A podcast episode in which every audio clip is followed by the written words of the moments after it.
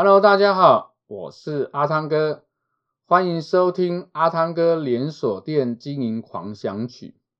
我们今天要跟大家分享的主题是关于新品到啊上架之后的一个评估的动作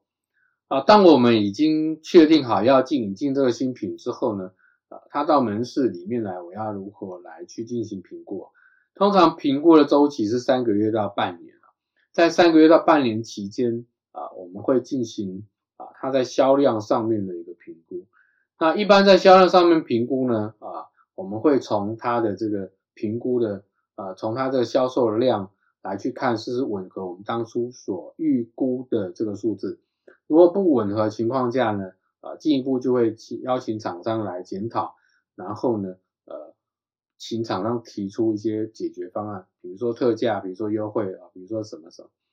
那第二个你要评估的是，呃，这个商品它在整个新品上市，从它的这个呃行销宣传到门店的这个促销活动，呃的这个执行状况。那如果有一些瑕疵，或有一些呃不是表现不是很好，或者不如预期所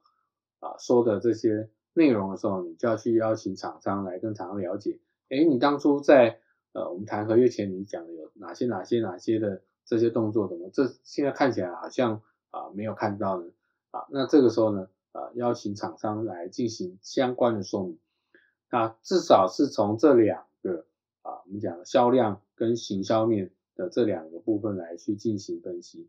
那当然，如果你的你的新品也同时是新的厂商的时候呢？那这个时候你还要去你要去评估他的整个厂商的配合，还有他在业务去拜访这个门店的这些呃动作是不是有确实？那从这里面呢，做一个全盘的一个呃评估，来去了解新品的这个啊后续表现的一个状况。那这是今天跟大家分享的主题，我是阿汤哥，我们下一个主题见，拜拜。